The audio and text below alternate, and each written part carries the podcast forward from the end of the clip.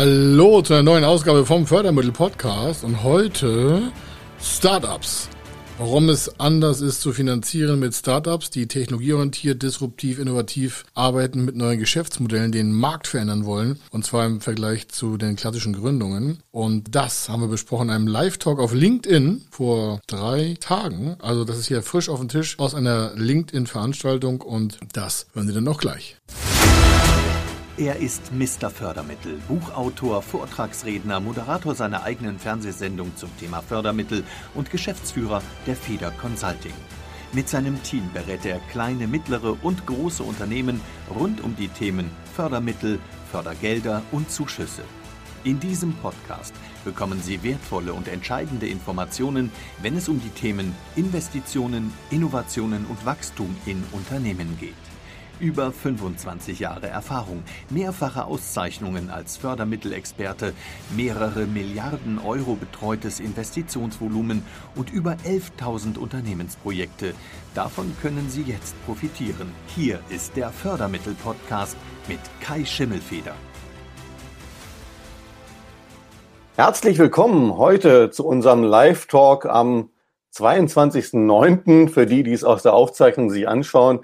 Herzlich willkommen, Kai Schimmelfeder, Mr. Fördermittel. Ich freue mich wieder auf ein spannendes Thema heute. Es geht ganz stark heute um das Thema Startups und wie können Fördergelder Startups fördern und was hat das auch für eine wirtschaftliche Bedeutung, auch in Richtung Nachhaltigkeit gesehen. Herzlich willkommen, Kai. Ich danke dir für die Zeit. Ich freue mich hier zu sein, dass wir ein bisschen über Startup und Fördermittel reden können. Also ein, ein ganz, ganz wichtiges Thema, glaube ich, bevor wir hier anfangen, etwas mehr in die Tiefe zu gehen. Ähm, ich glaube, nicht jedem ist klar, was ist eigentlich damit gemeint, wenn man von Startups spricht. Vielleicht kannst du das nochmal so ganz kurz eingrenzen. Ja, das ist ein super Einstieg. Also aus der Förderung und auch im weiteren Umfeld von, von Finanz- und Wirtschaftsdaten reden wir bei Startups immer von Technologieinvestitionen, also von Unternehmen, die in, äh, von jungen Unternehmen, die in Technologie investieren, die Märkte disruptiv angreifen, also zerstörerisch angreifen, ähm, die Geschäftsmodelle neu äh, erkennen oder neu aufbauen, neue Ansätze finden, andere Ansätze, wie sie bisher vielleicht am Markt genutzt werden und im Regelfall ist es halt der Eingang deswegen immer technologiebasiert, Geschäftsmodell digitalisierungsbasiert, innovativ äh, angelegt. Und äh, das ist auch das Kernproblem, sind ja immer Investitionen in die Zukunft auf einer Prämisse, die in der Vergangenheit noch keiner gemacht hat. Das ist auch das äh, Riesenproblem, dann äh, kommen wir vielleicht nochmal dazu, dass Startups in vielen Fällen, also der Regelfall, äh, Investitions- und also Finanzierungsprobleme hat weil es ja nicht im Kern um Maschinen geht oder um, um Gebäude. Das passiert dann wahrscheinlich später in der Expansion, aber vorne haben wir ja Technologie- und innovationsgetriebene Unternehmen. Ja, also ich habe letztens auch tatsächlich einen Bericht gelesen, wo jemand sagte, also im Bereich Technologie, im Bereich Wirtschaft, da ist Deutschland im weltweiten Vergleich überall abgefallen, nicht mehr wirklich vorne. Ähm, ich hoffe, es gibt gerade in diesen Nischen, wo dann die Startups reingehen, tatsächlich noch genügend Wachstum.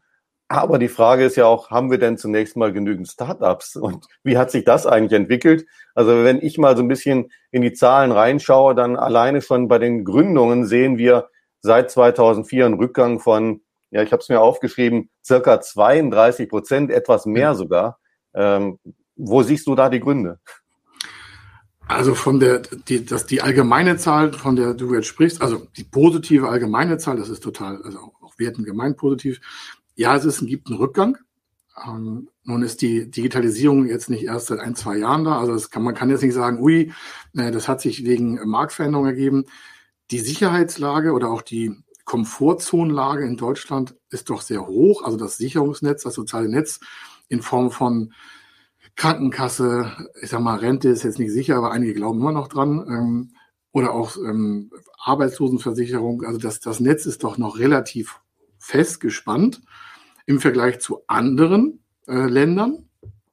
Ja, es gibt auch noch bessere Situationen. Und bevor sich ein, ein Mensch, egal welchen Alters, überlegt, okay, ich gehe aus meinem Hauptangestelltenverhältnis raus, entweder Step by Step, also Stück für Stück oder auf einmal, das ist ja auch schon ein, ein wirtschaftliches äh, Unterfangen. und da nicht jeder sich dazu berufen fühlt, unternehmerisch tätig zu sein oder sich als Solo-Selbstständiger auf, auf den Markt zu werfen, bleiben halt viele aus, ist echt eine Studie, aus Angst und äh, Mutlosigkeit äh, dann im Angestelltenverhältnis. Und das ist auch nicht schlimm. Wir haben ja auch ganz viele Angestellte. Ja, das ist überhaupt nicht despektierlich gemeint. Nur, das ist die Begründung. Warum geht es immer weiter runter? Wir haben ein super Arbeitsvolumen. Wenn wir aktuell sehen, Händering sucht das Handwerk und sonstige und Hotel und Restauration suchen alles äh, Mitarbeiter. Das heißt, der Druck in der Wirtschaft ist gar nicht groß oder aus der Wirtschaft heraus, sich selbstständig machen zu müssen, um einen guten Lebensunterhalt zu verdienen. Das heißt, es gibt eine Studie, ähm, die, es gibt mehrere dazu, aber wenn die Wirtschaft so wächst wie jetzt und auch noch gleichzeitig abgefangen wird durch Kurzarbeitergeld und sonstiges, warum sollte jemand gründen, außer er brennt total für das, was er da tut? Und ich meine mehr als brennen. Also die, die dieses Umfeld für eine Neugründung, Unternehmensgründung oder auch ein Unternehmenskauf, ein Spin-off, die sind abgewogen gegen das, was jemand heute, der in einem Angestelltenverhältnis steht, schwer zu überbieten. Das heißt, derjenige sagt sich, pff, warum soll ich das Risiko eingehen? Ähm, ich habe jetzt gerade auch in Corona gesehen, also das denken ja viele, es gibt auch eine Umfrage, die Unternehmer sind echt teilweise dann schon mit dem Rücken an der Wand. Ich habe mein Kurzarbeitergeld bekommen, äh, da bin ich sicherer und ich habe eine Familie zu versorgen, mhm. Kinder, äh, da mache ich mich gar nicht selbstständig. Also die Lösung wäre, wenn man es hart nimmt, ich ziehe die sozialen Netzwerke zurück, dann muss man sich ja über die Zukunft überlegen. Aber das äh, passiert ja nicht, wenn ein Sozialstaat, also von daher ist auch okay. Aber das ist der Grund, warum immer weniger Gründung ist einfach, äh, das soziale Netz ist einfach sehr stark. Ja, also wir haben gerade jetzt in der Corona-Zeit natürlich auch nochmal stark erleben dürfen, dass etwas, was man nicht planen konnte, massiv ins Risiko mit eingreift und da auch sicherlich den einen oder anderen aber auch nochmal in eine neue Situation hereingeschubst hat. Also ja. sowohl die Unternehmer, die Unternehmen, aber auch die Angestellten sind jetzt oft in eine neue Situation hereingekommen, die sich Flora vielleicht so nicht vorstellen konnten. Sie haben ein anderes Arbeiten gelernt. Und ähm, ja, letzten Endes hat das auch bei vielen dazu geführt, dass sie sich jetzt überlegen, ist denn das Unternehmen, für das ich bisher gearbeitet habe, auch in Zukunft noch das Richtige oder ja. möchte ich was anderes machen? Möchte ich vielleicht sogar auch überlegen, etwas Eigenes zu machen? Und da ist die Frage natürlich auch an dich nochmal, warum wäre es denn aus deiner Sicht für den deutschen Staat sehr förderlich, wenn man Startups noch mehr erreichen könnte und sie fördern könnte? Also mitgenommen den Schwung, es gibt ja immer weniger Gründungen, weil wir einfach so super abgesichert sind. Ein anderes Bild ist das, wenn wir von der Finanzierung von Neugründungen reden. Das ist ja auch ein Grund, warum es weniger Gründungen gibt. Gibt auch da genügend Studien zu von der KfW. Also die Hälfte aller Gründungsplanungen, das sind die, die noch nicht gegründet haben, aber planen zu gründen, die Hälfte, also sogar mehr, 54 Prozent, äh, brechen den Gründungsvorgang ab von allen Gründungen. Äh, wir haben ja ähm, abgeschlossene Gründungen letztes Jahr mit Kleingewerbe und nebenberuflich. Also alle, das gesamte Thema Gründung war letztes Jahr 2020 500, äh, ich glaube 47.000 Gründungen. Also brutto, das heißt, das ist dazugekommen. Es sind auch fast so viele abgegangen in Deutschland, aber 547. Und die Hälfte, also die, das Doppelte, über eine Million, wollte gründen. Also wir wollten eine Million Gründungen, haben nur 547. Was ist der Grund? Finanzierung, Förderung. Jetzt nochmal runtergebrochen auf die Startups, also technologieorientiert, Innovation, disruptiv, neue Geschäftsmodelle. Auch wieder Studien, Umfragen durch die Definition äh, auch der von mir gesagten Worte sind es rund 2000 Startups. Also von den nennenswerten Betriebsgründungen, wirtschaftlich nennenswerte Betriebsgründungen gab es 2020 127.000. Das kann man beim Institut für Mittelforschung, äh, Mittelstandsforschung in Bonn äh, ablesen. Die haben aus der Statistik der Gewerbeanmeldung Größenangaben, Planungszahlen abgeleitet von allen Gründungen, die es letztes Jahr gab, 547, sind 22 Prozent, das sind rund 120.000, rund, plus minus ein paar tausend, nennenswert betriebswirtschaftliche Player. So, und äh, von diesen ganzen sind 2000 Startups. Also Technologieansatz, disruptiv, Digitalisierung, innovativ, neue Geschäftsmodelle. Ja. Und was haben die jetzt für besondere Probleme, weil wir ja das Thema Startup heute haben? Die investieren ja meistens in nicht haptische Wertgegenstände. Das heißt, die entwickeln irgendetwas, haben also hohe Personalkosten, hohe Marktingangsetzungskosten und können das nicht irgendwie groß absichern. Im Regelfall. Mhm. Das heißt, die bauen da keine Maschine, oder die brauchen auch jetzt nicht irgendwie ein Fabrikgebäude zur Produktion von, was ich, äh, Steckdosen, sondern Da ist eine Software am, am, am Wickel, da ist ein disruptiver Markt, da ist ein Lieferservice, der das übers Internet abwickelt. Das heißt, wir reden von ganz viel Personalkosten.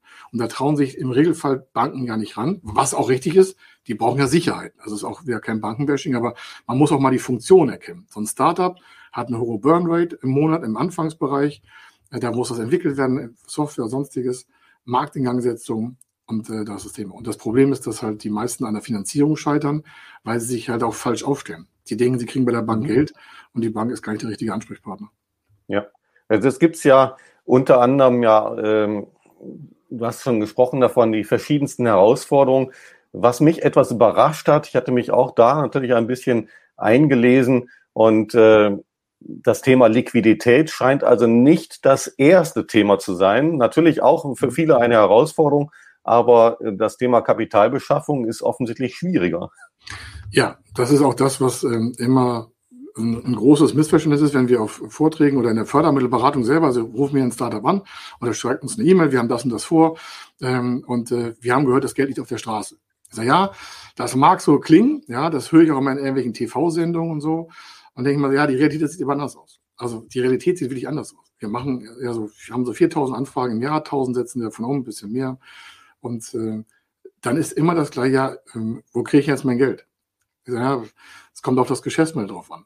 Und dann sieht man auch, wie sich so andere äh, Player am Markt mit Zahlen natürlich da, ich sag mal, schon fast selbst beweihräuchern, was sie alles für Geld investieren und wie der Markt wäre offen und es wäre so viel Geld im Markt von Investoren für Startups und das ist natürlich nicht so. Das mag jetzt auch den einen oder anderen vielleicht sagen so, oh, da hat er mir aber auf die Füße getreten. Nein. Geld ist da. Haken mhm. dran, grün, jawohl, das stimmt. Aber nicht für jeden. Wenn das Startup nicht ein richtig knalliges Geschäftsmodell generiert, kommt da auch kein Geld rein. Dann mögen da vielleicht Investorengespräche stattfinden. Alle fühlen sich total happy und hey, super, wir haben Pitch gemacht. Aber die K.O.-Quote, das kann man ja auch an, an Förderfonds sehen. Also es gibt ja Förderprogramme, die speziell für Startups gebaut sind, die die Problematik haben, von wegen keine Sicherheiten, zu wenig Eigenkapital ähm, oder nicht ausreichend Kapital, nicht genügend Investitionsvolumen, aber eine hohe Burnrate, brauchen sehr viel Investitionskapital vorne.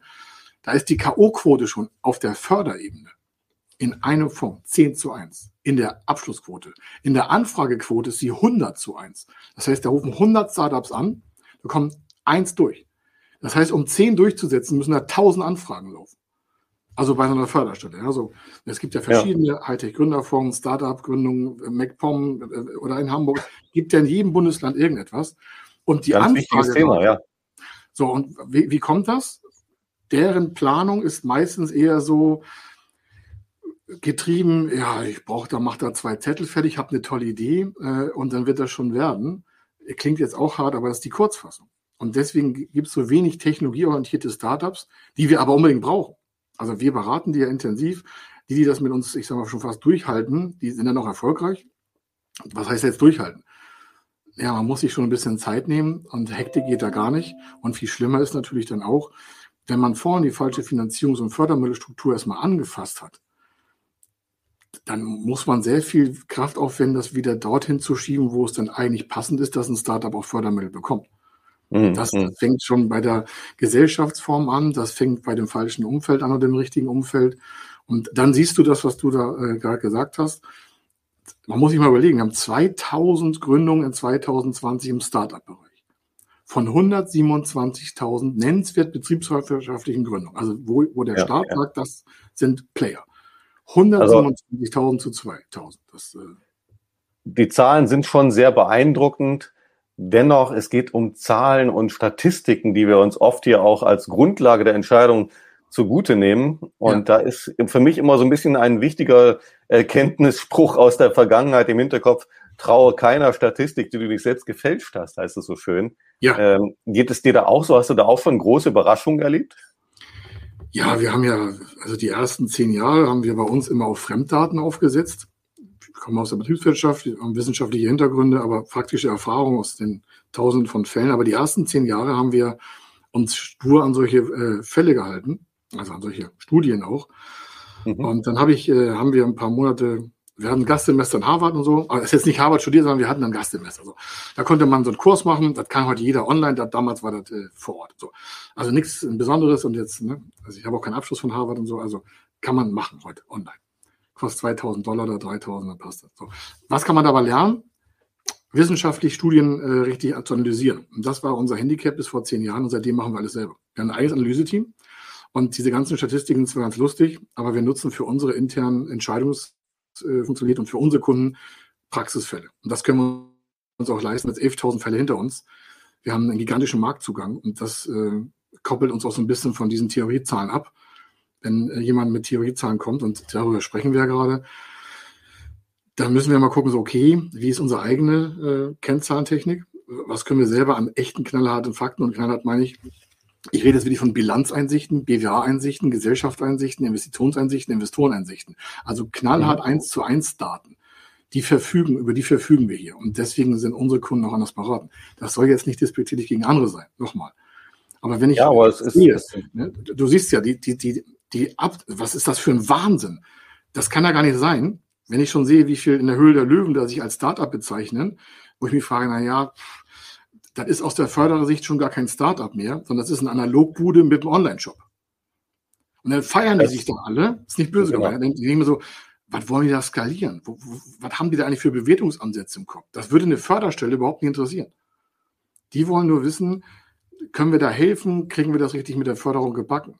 Und, und das ist der Unterschied. Ich glaube, wenn sich mehr Startups öffnen und sich nicht nur an Investoren, äh, ich sag mal, Gerede halten oder an irgendwelche Statistiken, die vielleicht sie gar nicht selber beherrschen, weil sie sich damit gar nicht beschäftigen, dann würden viele gute Geschäftsideen, wo das Herz an der richtigen Stelle ist, wo das Produkt an der richtigen Stelle ist, wo das Team an der richtigen Stelle ist, wenn die davor zurückgehen und sagen, äh, es hängt nicht ab, wo wir einen Investor bekommen, sondern wir gucken uns mal global die gesamte Finanzierungsstruktur an, dann glaube ich, werden wir relativ schnell um das Doppelte und Dreifache an Startups. Weil es gibt sehr viele Chancen, das sehen wir ja bei uns. Mhm. Aber es muss nicht immer der Mega-Investor sein, der global agiert, sondern es gibt ganz viele andere Möglichkeiten, Startups auch in den Markt zu treiben, erfolgreich in den Markt zu treiben. Ja. Also eine, eine zentrale Frage ist ja sicherlich für jeden, der an Kapitalbeschaffung und an Fördergelder denkt, wo gehe ich denn jetzt als erstes hin? Wo informiere ich mich? Ist es da immer eine gute Idee, zur IHK zu gehen oder zu den Handelskammern zu gehen? Also ich glaube, du hast die Frage schon ja, ein bisschen vorweg. Ja, ich habe das ein bisschen vorweggenommen. Es gibt für alles einen Grund, irgendwo hinzugehen. Als Startup, wir sind ja schon ein paar Tage älter, aber wir arbeiten mit vielen jungen Startups zusammen. Und wenn ich sehe, was die interessiert, ja, also die hatten, die, die regen sich schon auf über eine Zwangsmitgliedschaft einer GmbH in der IHK. Dann sagen sie, was habe ich davon? Ich, ja, müssen Sie die IHK fragen, weiß ich nicht, bin nicht deren Job. Ähm, wir sind da ja auch Mitglied mit mehreren Unternehmen, ist eine Zwangsmitgliedschaft. So. Jetzt müssten, so ein Startup will ja nach vorne in die Zukunft. Das heißt, wenn ich mit jemandem rede als Startup, Inhaber, als Geschäftsführer, als Team, dann muss ich ja mit, oder andersrum, dann würde ich, wenn ich das wäre, nur mit jemandem reden, der natürlich auch einen Blick für die Zukunft hat, der unternehmerisch tätig ist. Der versteht mich ja ganz anders der kennt meine Sorgen, meine Ängste, meine Nöte. Wenn ich mit Freunden rede, also wenn ich Startup wäre und rede mit Menschen, die nicht in meinem Business sind, sind, was ich angestellt oder Familie, dann ist es ja oft so, dass der Startup oder das Team hat ganz andere Gedanken im Kopf und zwar die treibt natürlich das Skalieren an, das, die, die treibt das Wachstum an, die treibt die nächste Finanzierungsrunde an. Aber die sitzen dann irgendwie bei Mutters Geburtstag und können darüber gar nicht reden, weil natürlich dieses gesamte Umfeld das gar nicht versteht, was die für einen Druck auf den Schultern haben. Fördermittelberatung, wie wir es machen, heißt ja auch, wir schaffen Lösungen für die Zukunft. Wir finanzieren ja keine Rückwärtseinheiten, sondern Start-up. Wenn du sagst, ja, soll man nicht zur IHK wenden oder sonst wohin, kann man machen, kann man lassen, ist nicht böse gemeint. Aber die Frage ist, viele sagen, ja, da und da will ich hin. Ich sage, super. Wissen Sie auch, was Sie dafür brauchen? Gerade Startups wissen ganz genau, wo sie hinwollen. Aber die wissen nicht genau, was sie brauchen weil sie nicht den Markt kennen in der Masse. Und das ist nicht böse gemeint, sondern als ich vor 25 Jahren angefangen habe, wusste ich gar nichts. Und da hatte ich schon studiert und dachte, ich wäre der Große. Da war ich aber ein kleines Würstchen. Ja. Und wir lernen jeden Tag dazu. Also Startups sollen sich mit, also nicht ist meine Empfehlung, mit Menschen zusammensetzen oder mit Beratern zusammensetzen, die die Zukunft im Blick haben. Die wissen, wo auch ein, zwei Jahre vielleicht aus unserer Sicht Förderung, wo da der Zug lang geht. Und wo kann man die richtigen Hebel ansetzen, damit man auch so ein Startup in eine zweite, dritte Finanzierungsrunde bringt und nicht nur vorne nach anderthalb Jahren sagt, okay, wir haben Cash-out, wir haben keine Kohle mehr, Idee war ganz lustig, aber wir finden keinen mehr, der das finanziert. Sondern da mal auch zu denken. Und es also ist ja immer noch ein, ein Business, das sehr kapitalintensiv ist, also Startups. Eine Gründung muss nicht kapitalintensiv sein, aber ein Startup ist meistens kapitalintensiv.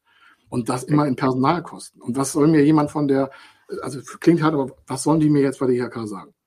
Dass ich da in der Förderdatenbank rumsuchen kann, das hilft ja nun auch keinem. Entscheidend ist ja wirklich, habe ich die nächsten ein, zwei Steps im Kopf, weiß, was zu tun ist und das Startup kommt einen Schritt weiter. Und dann brauche ich halt ein, um, so ein Soundboard, so ein, so ein Surrounding um mich herum, so eine Geräuschkulisse, die dann auch sagt, ich setze meine Geschäfte die um und die wissen, wie es funktioniert. Also das muss ja zukunftsbezogen sein mit aktuellen Absolut. Lösungen. Ja. Also, also wer weiß schon die Lösung aus der Zukunft, die kommt ja erst. Aber ich brauche das Maximum an bester, äh, am, am besten Know-how für Startups jetzt, weil wir brauchen die Startups. Also definitiv geht es um Nachhaltigkeit. Es geht darum, dass Startups nicht nur die Startfinanzierung kriegen, den Start hinbekommen, sondern, äh, wie du schon gerade gesagt hast, es geht ja häufig auch um eine, eine längerfristige Vision mit ja, ja wirklich einem großen äh, Skalierungseffekt, den die meisten erzielen wollen. Und gleichzeitig, das hast du eben auch, glaube ich, auf den Punkt gebracht, geht es bei Startups eigentlich darum, in der Regel, sie machen etwas Neues, sie machen etwas anders ja. als vorher. Und immer dann, wenn wir was Neues machen, wenn wir neue Wege beschreiten, dann können wir die Zukunft nicht so exakt vorherplanen wie jemand, der das schon 20 Jahre gemacht hat. Ja, das, das noch, ich, ich höre mich immer so reden und denke mir so, ach, war das jetzt gut genug und so haben wir da ein Praxisbeispiel gehabt. Wir haben ja tausend Praxisbeispiele. Ich, gib mir eine Minute oder auch zwei. Wir, wir betreuen ein Unternehmen aus der Lebensmittelbranche, kennt auch jeder. Top drei europaweit gesetzt. Die mhm. haben wir als, als, das ist eigentlich ein Familienbetrieb, aber in der dritten Generation. Nochmal, kennt jeder, hat, glaube ich, jeder auf dem Frühstückstisch schon gehabt. Kann man aus der Fernsehwerbung sehen, kann man aus Social Media sehen. Mega bekanntes Thema. Die haben also was zu verlieren, wenn sie einen Fehler machen. Und zwar Marktanteile. Die kämpfen auch gegen die Wettbewerber. Dann die, die das, egal so. Warum sage ich das? Der CEO ist eine ganz intelligente Megabutze. Mega Vorstandsvorsitzender. Warum? Der sagt, wissen ja schon wieder, Sie beraten uns jetzt schon seit fünf Jahren, super Sache, Produktionswerk von 40 Millionen. Also ich habe auch noch was Kleines. Machen Sie das auch? Ich sage, was denn? Ja, wir wollen Start-up-Hub machen. Ich sage, was wollen Sie denn? Hat er vor jetzt dreieinhalb Jahren gemacht. Ja, wissen Sie, wir haben festgestellt äh, mit unseren Strategie- und Prozessberatern, wir sind in einigen Entwicklungsprozessen zu langsam. Ich sage, das hat so ein großer Laden wie, wie den führen vielleicht so, bringt das so mit sich. Ja, und wissen Sie, wir, wir brauchen da frisches Blut sein Ton, frisches, ich sage, was soll das heißen? Wollen Sie junge Leute einstellen? Nee, sagt er, wir haben eine Tochtergesellschaft gegründet und da wollen wir Beteiligung eingehen mit Startups. Ich sage, das ist cool. Da habe ich ein paar. Ja, sagt er, aber nur Lebensmittel. Ich sage, okay, können Sie das mal erklären? So, lange Rede, kurzer Sinn. Die haben eine Beteiligungsgesellschaft als Tochtergesellschaft extra gestaltet, damit das auch nachher von der Größenklasse funktioniert. Da fängt das an. Warum? Würde sich das im Startup als GmbH direkt am, mit dem Unternehmen verbinden, dann gibt es wieder eine Größenklassen, äh, Größenklassenprüfung, dann würden die auf weniger Förderprogramme zurückgreifen können. Also muss man davor nochmal so eine Beteiligungsgesellschaft einsetzen. Ja, das ist keine Beratung hier, ja, Disclaimer, muss jeder mit sich selber ausmachen, ist keine Individualberatung, aber also haben wir das Konstrukt mit dem Rechtsanwalt, dem Wirtschaftsprüfer so gebaut, dass die Startups unter einem Hub, also einer quasi Startup-Holding laufen Darüber war die Cash-Holding davor über der Mutterkonzern. Warum? So ein mhm. Startup will ja nicht jedenfalls jeden Tag Gesellschafterverwässerung haben. Die sind ja frisch, knackig und speedy, weil die halt vielleicht mit einem kleinen Team anfangen. Und das wollte dieser CDO, CEO haben. Der hat gesagt, Herr Schönfelder, wir brauchen ja, frisches Blut. Was hat er gemacht? Hat sich an drei, vier Startups aus dem Lebensmittelbereich äh, einmal Ersatz von Konservierungsstoffen, einmal war es äh, im Bereich ähm, Obstverarbeitung, da hatten die ein neues System gemacht. Und das Ganze auch noch nachhaltig. Warum? Er hat noch ein Startup, der macht ähm, in Bio, ich kann jetzt nicht mehr sagen, würde man das sofort erkennen, was das ist. Und die hat er sich alle an den Tisch geholt und haben die gemerkt, wo wollen die hin, wie viel Kapitalbedarf haben die.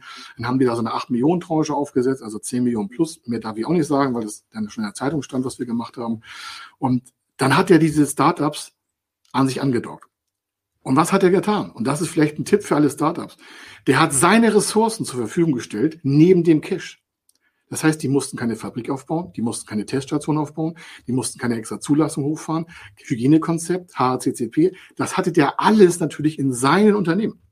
Und das ist das, mhm. was Startups vielleicht auch noch mitnehmen können heute. Wir machen das ja mit, dem, mit der Fördermittel, mit dem Geld, aber wir haben ein riesen Netzwerk sagen, okay, da sind Unternehmen, die können ihnen Ressourcen stellen, die wollen noch nicht die Mehrheit haben, sondern die sind ja interessiert darum, dass das Startup-Team Feuer macht. Die sollen ja weiterentwickeln, schneller, tolle Ideen, Kreativität. Ja, und das ja. ist das, was Startups aufmacht. Neue Technologien, neue Verfahrenstechniken in der Lebensmittelverarbeitung. Das ist ein Riesenproblem auf der ganzen Welt.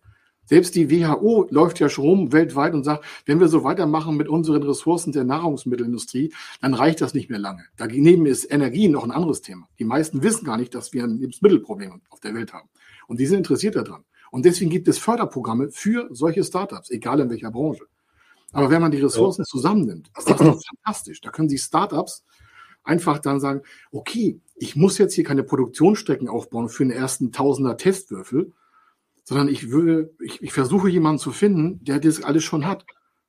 Und dann kann man sich auf den Prozess konzentrieren und kann den besser machen und alle freuen sich.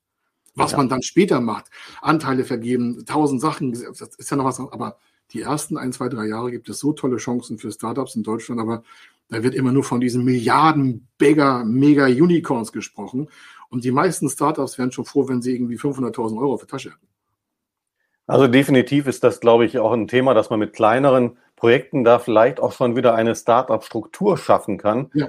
Ähm, das hast du eben ganz, ganz spannend beschrieben für mich, weil die Frage ist ja oft auch für Unternehmen, bin ich aus Sicht der Förderstellen, bin ich aus Sicht der Banken jeweils überhaupt ein förderfähiges Start-up? Zählt ja. das überhaupt dazu? Was ist die Voraussetzung, damit ich meine Struktur vielleicht ein bisschen anpassen kann, wie das zum Beispiel eben durch eine ja, im Prinzip Neugründung dann geschaffen wurde durch ein neues Organisationskonstrukt. Ja, das ist das etwas, wo ihr häufiger beraten müsst, an der Stelle erstmal eine neue Struktur zu schaffen? Ja, das ist, äh, ich glaube, 70 also von zehn Fällen ist es sieben, 70, also sieben Fälle. das kommt ja darauf an, auch in, welchem, äh, in welcher Phase das Unternehmen zu uns kommt.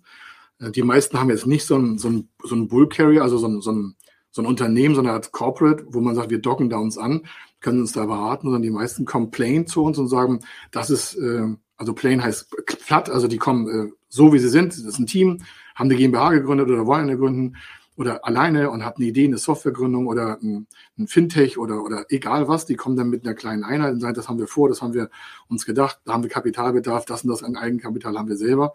Also wir würden keinen beraten, der null Eigenkapital hat. Das ist alleine deswegen schon eine ganz schwache Position. Man kriegt immer mal vier, fünf Leute aus dem Freundeskreis zusammen, die sagen, hier hast du einen Zehntausender, äh, fünf Leute hat 10.000, 50.000 Euro. Also das kann man schon erwarten. Gerade wenn man sagt, ich will die Welt verändern. Ich sehe ganz oft Menschen in Startups, die wollen die Welt verändern und kriegen vorne keine 50 Euro zusammen. Dann sage ich, pff, ist bei uns schwierig, ja. Das ist ja auch kein, kein, kein, kein Wunschkonzert. Und man muss ja auch den Investoren gegenüber auftreten und sagen, hey, wir haben da selbst finanzielles Invest. Also du hast gefragt, wie kommen die zu uns? Die meisten kommen halt plain, was auch okay ist. Und dann haben wir halt Netzwerk und Rechtsanwalt, Steuerberater, weil wir das ja nicht machen. Sitzen uns zusammen und geben da die ersten Tipps. Und äh, dann bauen die das und dann machen wir parallel schon weiter und sorgen für die Finanzierungs- und Fördermittelstruktur, machen die Ebenen glatt und versuchen Kontakte schon so zu ebnen, dass das relativ schnell geht, so dass wir so in 30, 40, 50 Tagen da vielleicht 60 Tage für Startups äh, Finanzierungslösungen auf dem Tisch haben. Das geht bei Startups übrigens schneller als bei mittelständischen Unternehmen, mhm. weil wir ja nicht mit der Bank reden. Ein Startup brauchst du nicht mit der Bank reden. Das heißt, wir haben den ganzen Entscheidungsprozess von Banken ist abgeschaltet. Nicht, dass wir das nicht wollen, sondern ich brauche ja nicht zu einer Bank und sagen Sie, hallo lieber Banker von der Volksbank, Sparkasse, Raiffeisenbank, Deutsche, sonst was. Wir sind total begeistert von diesem Startup. Wir sind ganz tolle Fördermittelberater. Und ich dachte mir, wir sprechen mal Ihnen vor, wir brauchen eine Million Euro. Und er, super, äh, das haben sie da vorgestellt. Sag ich, ja, wir brauchen erstmal eine Million, die wird wahrscheinlich verbrennen. Wir wissen noch nicht, ob es funktioniert hätte. Dann sagt er, dann haben sie getrunken. Ich sage, ihr braucht Sicherheiten. Ich sage, ja, den Markt gibt's noch gar nicht. Äh, wie nicht? Ich sage, das ist ein Startup. Technologie, disruptive, neu. Ach so. Ja, nee, nee, da muss ich mal einen Kollegen fragen. Sondern fragt, brauchen wir nicht hingehen. Ja, es gibt Ausnahmen. Eine von einer Million. Aber der Regelfall ist, du brauchst halt erstmal ein Beteiligungs- oder ein Management-Vehikel, um vielleicht die ersten 3, 4, 5, 600.000 Euro zu haben, um dann, um dann überhaupt Daten aufzubauen. Also wir es haben ja ganz... Nehmen wir Beispiel Hamburg. Es gibt ein tolles Förderprogramm in Hamburg. Das ist Vorgründung. Das ist eine Stilblüte. Normalerweise gibt es nur noch Förderprogramme für gegründete Unternehmen. Das ist Vorgründung. Warum? Wofür ist das? Da gibt es 75.000 Euro, also eine sehr kleine Losgröße, äh, zur Ideenfindung und Businessplanerstellung. Also da, da hast du noch gar keinen. Natürlich muss man da einen Wettbewerb machen, nicht jeder kriegt das Geld. Die, man muss auch pitchen, das muss auch schon nachhaltig sinnvoll sein. Mhm. Aber Hamburg geht so weit, sagt, du, wir wollen das Thema Startup treiben, so wie Berlin. Ja, die treiben das auch so und sagen, wir bieten da einfach eine weitere Fördermittelfront und sagen, wir, wir, stützen, wir stützen das. Weil die ja genau wissen, dass die meisten Startups noch gar nicht so weit gefestigt sind, dass sie ein Bankgespräch überleben würden. Warum? Der fragt sofort, haben Sie Sicherheiten, haben Sie Eigenkapital, wer bürgt dafür? Dann sagen alle, äh, wie jetzt, was jetzt, wo jetzt? Ähm, also wir haben aber keine Maschinen. Ach so, wofür ist denn das Geld? Ja, Personalkosten. Oh, wer sagt die Bank, hm, das ist ja schlecht. Äh, haben Sie ein Patent? Nee, das wollen wir erst erbauen. Also haben wir kein Patent, okay. Ähm, haben Sie irgendwas, was haben Sie denn da so, was, was machen Sie denn da? Wir wollen das und das machen. Ach so, ja, nee, hab ich nicht verstanden. Ja, das ist ja schwierig. Also wissen Sie, das ist ja ein Ausfallrisiko 100 Prozent. Das könnte auch in die Hose gehen. Und das Startup, ja, das könnte auch kaputt gehen. Schwierig bei uns. Das muss man ja auch verstehen. Was soll eine Bank da einsteigen? 100 Prozent Risiko. Deswegen gibt es ja Fördermittelprogramme dafür. Ja, ja, ja. Äh, ein, ein ganz wichtiges Thema in dem Zusammenhang, was ich auf jeden Fall noch fragen möchte, ist, was wir nämlich nicht besprochen haben heute, ist, die Nummer eins Herausforderung für alle Unternehmen ist der Vertrieb. Ja. Wie weit kann denn der Vertrieb auch noch unterstützt werden und vielleicht eine Nachhaltigkeit gefördert werden, wenn es um das Thema Startups geht? Ja, das ist elementar. Das ist übrigens etwas, das haben wir ja gar nicht besprochen, aber toll, dass du das, äh, das überrascht mich jetzt eher. Du siehst, ich muss mal ein paar Sachen zusammenziehen, damit ich nicht so viel rumquatsche im Vertrieb. Die erste Frage ist, also nicht die erste, aber die eins von den ersten zehn Fragen ist immer so, super Idee, wie ist der Markt? Haben schon schwierige Schwierigkeiten, den Markt zu adressieren. Die sagen, ja, wir wollen das so entwickeln, sagen, okay, wir müssen mal Marktanalyse machen. Dann sage ich, okay, wie, wie kriegen wir denn den Markt zu Ihnen hin? Dann sagen die, wie meinen Sie das? Ich sage, ja, pff, nur eine Webseite, Social Media wird nicht reichen. Also, sage, ja, brauchen, Sie brauchen schon so einen Treppenterrier. Sagt er, was? Ich sage, ja, Sie brauchen einen Vertrieb. Sie brauchen jemanden, der sich da durchbeißt. Warum? Sie haben eine neue Idee, total risikohaft und Sie haben keine Kunden. Dann sagt er, was sollen wir machen? Ich sage, wir machen erstmal MVP und eine Beta-Phase. Sagt er, okay, also das kleinste, das kleinste, die kleinste Produkteinheit, sage ich, und damit schaffen wir erstmal so 10, 20, 30 Testkunden, so eine Peer Group über Social Media oder irgendwas. Ist ja okay, ist nicht schlecht. Und dann zeigt man, okay, ich habe Vertriebsansätze und die kann ich mit Menschen natürlich dann auch verbinden. Und dann weiß natürlich später auch jemand, okay, wie sieht das Produkt aus? Wie ist mein Vertrieb? Den Vertrieb akquiriert, der kostet Geld. Du hast gefragt, gibt es Fördermittel? Ja. So ein Vertriebler kostet, sag mal, vor Corona-Zeiten so 100, 120.000 Euro. Was? So viel? Ja. Auto, Urlaub, Versicherung, Fortbildung, Vertrieb. Also sag mal, der kostet, selbst wenn er nur 60.000 Bruttolohn hat, ein guter Vertriebler, produziert er 100.000 Euro Kosten. Den muss ich auch mit dem Auto ausstatten, der, der, muss Unterlagen haben, digitale Anbindung, der muss, der muss tausend Sachen machen können. Also einige sagen, oh, das ist aber viel Geld. Ich sage, naja, gute Leute kosten gutes Geld. Also rechne mal 100er kostet der Vertriebler, du willst das gleich deutschlandweit ausräumen, brauchst zehn Leute. Also erstmal das Recruiting kostet Geld, würden mhm. wir in Betriebsmittelförderung packen. Zur ersten Antwort. Sagen die, wie? Ich sage, ja, die Recruiting-Kosten kann man in Betriebsmittelförderung packen. Oh, was denn mit der Anlaufzeit von Vertrieblern? Ich sage, für die ersten fünf Jahre, also nicht gesamt fünf Jahre, sondern maximal für fünf Jahre, können wir das in der Betriebsmittelförderung packen. Okay. Ist das Zuschuss? Ich sage, nee, das Betriebsmittel müssen zurückführen. Aber wenn Sie es vorne beantragen, können Sie ein Jahr ohne Rückzahlung arbeiten. Das heißt, Sie haben ein Jahr Ruhe. Und ich finde, man, in einem Jahr sollte man Umsätze schaffen können um dann daraus die Kosten selbst zu tragen. Das heißt, ich habe einfach mal aus der Förderung eine Sicherung. Ich habe Cash auf Konto. Es ist jetzt nicht einfach und fällt auch nicht vom Himmel, muss man beantragen und braucht halt gewisse auch Antragsunterlagen. Aber dann habe ich ein Jahr erstmal Betriebsmittel auf dem Konto. Das ist das kleinste Produkt. Es gibt ganz andere Produkte, da ist man, ja, man muss es leider so sagen, das klingt jetzt so fantastisch, aber da ist man acht Jahre von der Rückzahlung befreit. Acht Jahre. Man sollte es schaffen, in einem Startup in acht Jahren Geld zu verdienen. Ja. Sollte, sollte möglich sein. Ähm, da gibt es sogar Förderprogramme für Startups, die sind nicht besicherbar. Das muss man sich mal vorstellen. Für eine Idee, die noch keiner Beweiskraft hat, mit einem Team, was noch niemals erfolgreich war, vielleicht, wenn man es mal ganz schlecht sieht, und das ist ja nicht böse gemeint, gibt es Förderprogramme, die sagen, wir gehen das Risiko mit. Aus Förderung. Muss man sich fragen, wenn Deutschland schon solche Gelder bereitstellt, es mag zu wenig sein. Es mag zu wenig sein. Aber ich finde, wir kommen damit gut klar.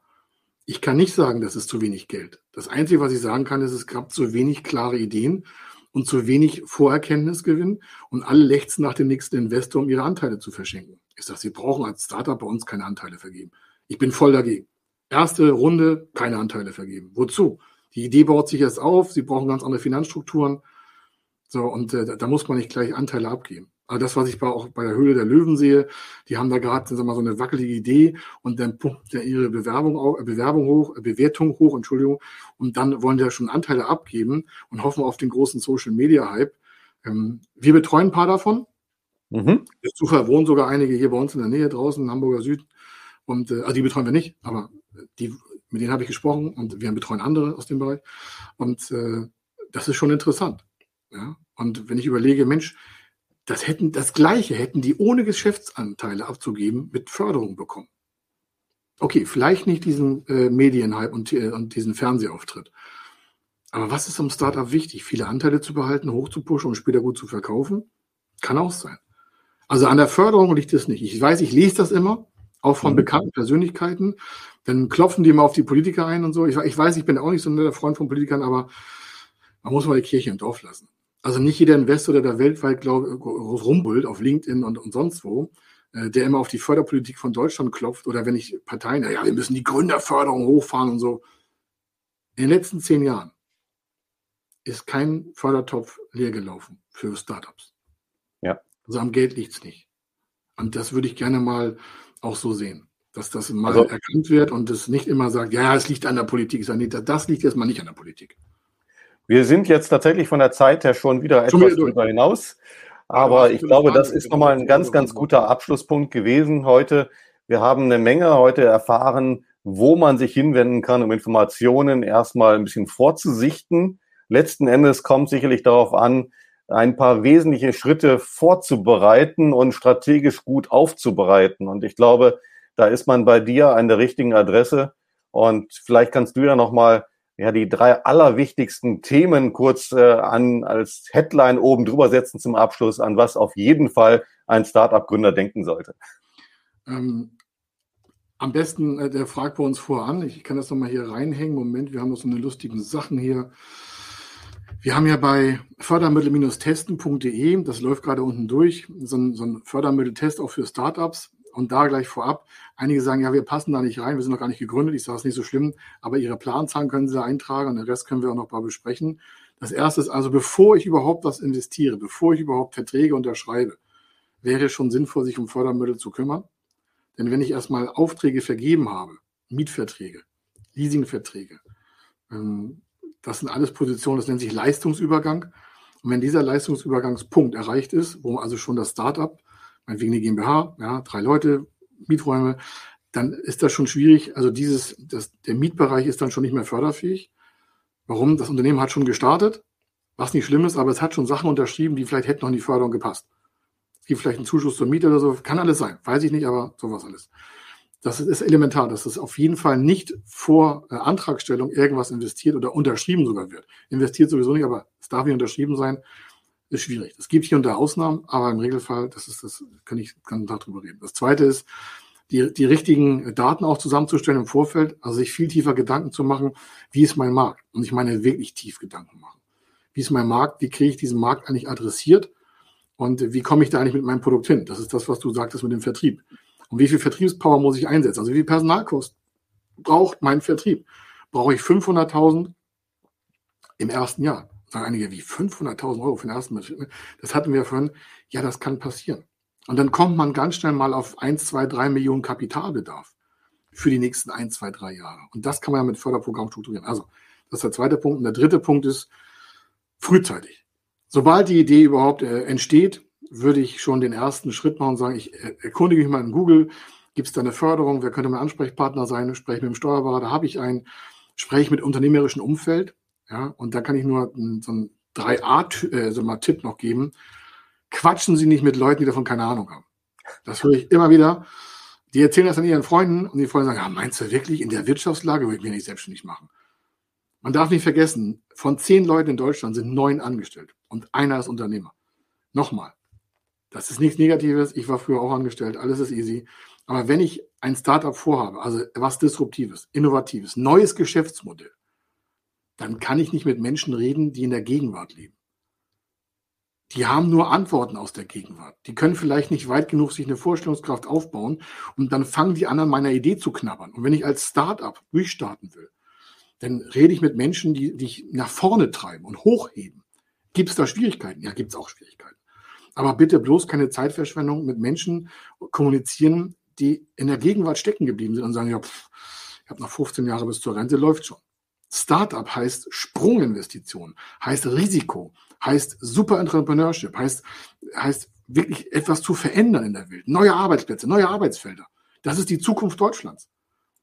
Und das ist etwas, was ich dieser, also ich bin heute total, äh, weil Startup ist so ein wichtiges Thema geworden und alle finden das irgendwie, ja, machen wir ein bisschen, nee, Full Pull und das ist elementar. Also das der erste Schritt ist, fördermittel-testen.de kann man sich bei uns testen oder in Google gucken und sonstiges, aber glaube, die drei Punkte reichen schon. Ich hoffe, ich habe jetzt keinen abgeschreckt, aber Startups werden so oft irgendwie, kriegen einen auf den Deckel. Ich, ich war ja selber kein Startup, ich war ein normaler Gründer vor 25 Jahren, aber das hat mir schon gereicht. Und ich sehe, wie heute gute Ideen von außen zerdrückt werden. So, das soll es hier gewesen ja, sein. Also abschließend, glaube ich, ist klar, es braucht eine strategische Herangehensweise. Und äh, da findet man jetzt auch unter der Aufzeichnung hier nachher den einen oder anderen Link und natürlich den Kontakt zu dir. Und ich glaube, das ist einfach das Beste, man sollte sich Hilfe an die Seite nehmen. Ja, in diesem Sinne freue ich mich, dass wir heute wieder eine sehr, sehr spannende, etwas länger gewordene Live-Talk-Runde hatten. Und es wird ganz, ganz sicher auch nächste Woche wieder ganz spannend. Also sei dabei.